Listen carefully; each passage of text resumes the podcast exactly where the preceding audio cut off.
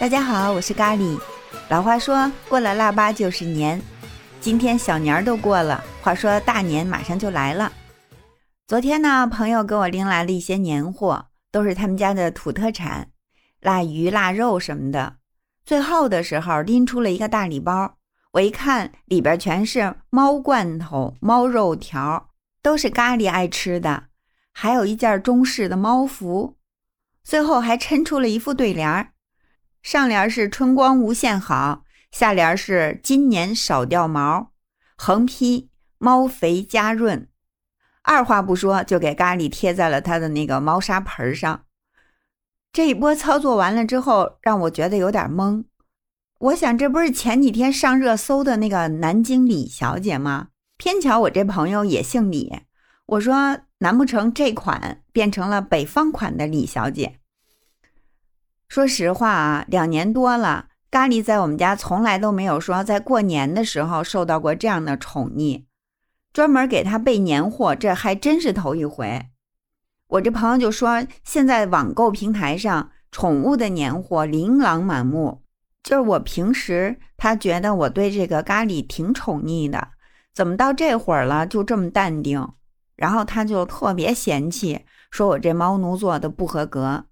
一通聒噪，把他送走以后，我就开始恶补了。倒是看看呀，这宠物年货到底都有些什么东西？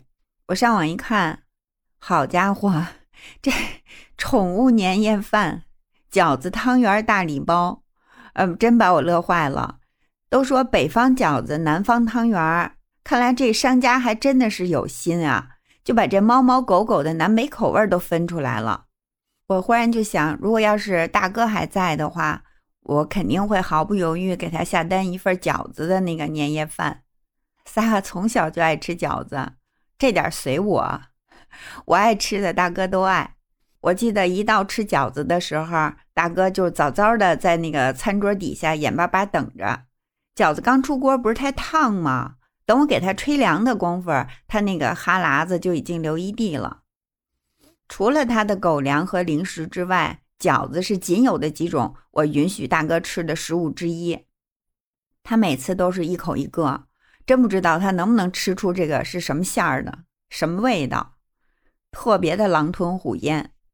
我们家门口呢有个宠物店，咖喱和大哥经常在那儿洗澡，老板是个美女，我们就是因为他们结下了深厚友谊。他这几天啊，就是忙到脚不沾地，咱们。人的这个美发店、美甲店有多门庭若市，他那个店就有多么的忙碌。如果要是不提前几天预约，根本没戏。什么美容啊、洗澡啊，那肯定就得排到年后去了。唉，现在也是啊，在宠奴的心里，毛孩子就像自己孩子一样啊。过年过节还不得买点好吃的、好玩的新衣服什么的，我们都要从头到脚的捯饬一番。那猫猫狗狗也得洗得干干净净过大年呀，是吧？现在呀，这个宠物过年的流程跟人真的是一模一样了。就是我们这些宠奴花了这么多的时间和精力，就是为了让自己家的毛孩子好好的过个年。可见这个宠物在家庭中的地位真的是一路飙升，而且还有这个越来越受宠的趋势。我呢，就是一个十万个为什么感兴趣话题吧，就想给他弄明白。完，我就上网查了一下资料，一查真吓一跳。现在咱们国家宠物猫和狗的数量已经超过了一亿只，宠物主人已经超过了六千万人，而且呢，百分之六十都集中在一二线城市。这还只是猫和狗的数量。这还不算养鱼，还有养别的小众宠物的。我就想啊，这难怪宠物市场已经是号称上千亿规模的一个蓝海了。这个庞大的数字里面，我们这些宠奴每天都在为它做着贡献呢。其实，宠物年货只是宠物消费的一个缩影。一年下来，我就仔细算了算，花在毛孩子身上的银子还真不少。猫比狗费钱，我家仨哈就只需要狗粮、洗澡的花销。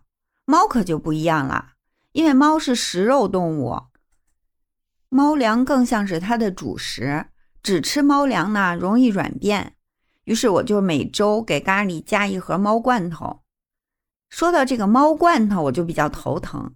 这也是我家咖喱目前唯一的一个最大的槽点，因为他只吃某一个牌子的某一种口味，换牌子或者换口味都不行。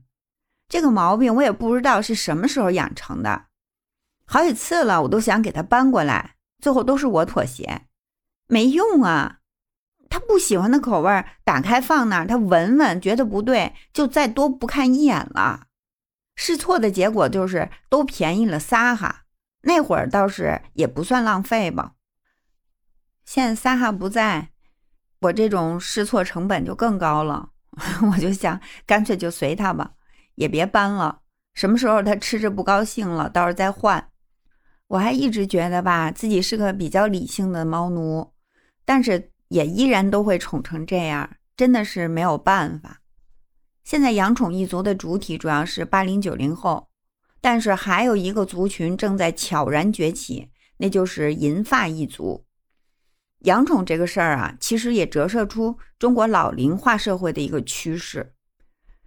据说疫情以来啊，各大网购平台上最活跃的人群，银发一族排到了第二，就是六十岁以上的老年人。我觉得称呼他们老年人其实并不是特别准确，虽然可能这个族群已经是退休了，但是呢，身体状态和精神世界依然是非常鲜活的。他们往往子女不在身边，情感的补充可能就是一只毛孩子的陪伴。他们释放出来的这种宠爱，是我们这个年龄所不能比的。俗话说“隔辈儿亲”，是吧？他们就更宠溺，而且他宠物消费的时候呀，就更加的不理性。我楼下住着一位阿姨，孩子在上海已经成家了，她不喜欢跟孩子们住在一起，就一个人住。然后儿子呢，就送给他一只猫。因为他毕竟岁数大了，去年疫情的时候有些网购的事弄不明白，我就经常帮忙，然后我们就很熟。我就眼见着这个阿姨养了猫以后，她越来越有精气神儿，气色也越来越好。她对他们家那猫主子的感情就特别像对他小孙子一样，就照顾的特别的仔细，光猫服就好几套。前几天在小区偶遇上他，告我说花了好几千给他家主子买了个自动喂水器，怕他不爱喝水。我当即就石化了，知道吗？没想到当初我差点踩的坑，这阿姨还是前赴后继的就踩了进去。这是怎么回事呢？话说是咖喱刚来我们家的时候，我也听说猫不爱喝水，我就特别紧张，然后就上网可劲儿淘。能引诱它喝水的装置，结果就还真看见了一款那个自动喝水器，据说能够净化水，还能发出猫咪感兴趣的频率，吸引它过来喝水。这些功能啊，我都觉得还挺不错的，差点就下单了。我就想贵就贵点吧，哈，为了它能够茁壮成长，是吧？但是呢，看到外观设计的那个介绍的时候，我就乐了。商家说。这款机器特别符合猫体工学，趴那儿喝水不容易得颈椎病。我我当时我就想了，这还有猫体工学这一说吗？没听说过猫还能得颈椎病的呀！我天天码字儿给它赚猫粮，谁心疼过我的颈椎啊？顿时就觉得这是一消费陷阱，真的差点就被这种过度营销给忽悠了。后来我一气之下，我想，我不信了，他渴了就不知道喝水吗？于是我就故意让他跟撒哈用一个水盆，我倒要看看啊，这个猫主子到底能事儿成什么样。结果我发现，我经常能够看到咖喱旁若无人的趴在撒哈那个水盆里喝水，那水盆可是用了好几年的，论干净也没有那么干净，他就在那儿吧唧吧唧喝，喝的可香呢。我当时就想啊。这个毛孩子再爱，但是这消费的时候也得理性点儿，毕竟这个 钱包是自己的，可得捂好了，要不一不留神就被忽悠了。但是没想到啊，我避开的坑，这阿姨还是义无反顾的就跳了进去。不过看她很满足的样子，我当时真的没再说什么。毕竟眼下吧，这只猫就是她情感世界的全部寄托，我特别能理解她。他想怎么爱就怎么爱吧，有实力就买吧，只要他高兴就行，对吗？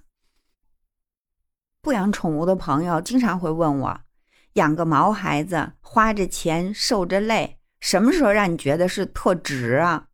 说实话，这个问题我可以不加思索马上回答，就是当你感觉特别孤寂的时候，需要陪伴的时候，只要你一叫他的名字，他就会来到你的身边。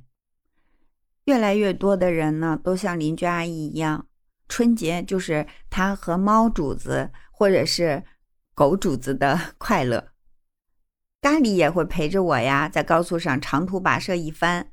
到了家以后呢，也会成为姥姥的座上宾，所以我非常非常能理解他的心情。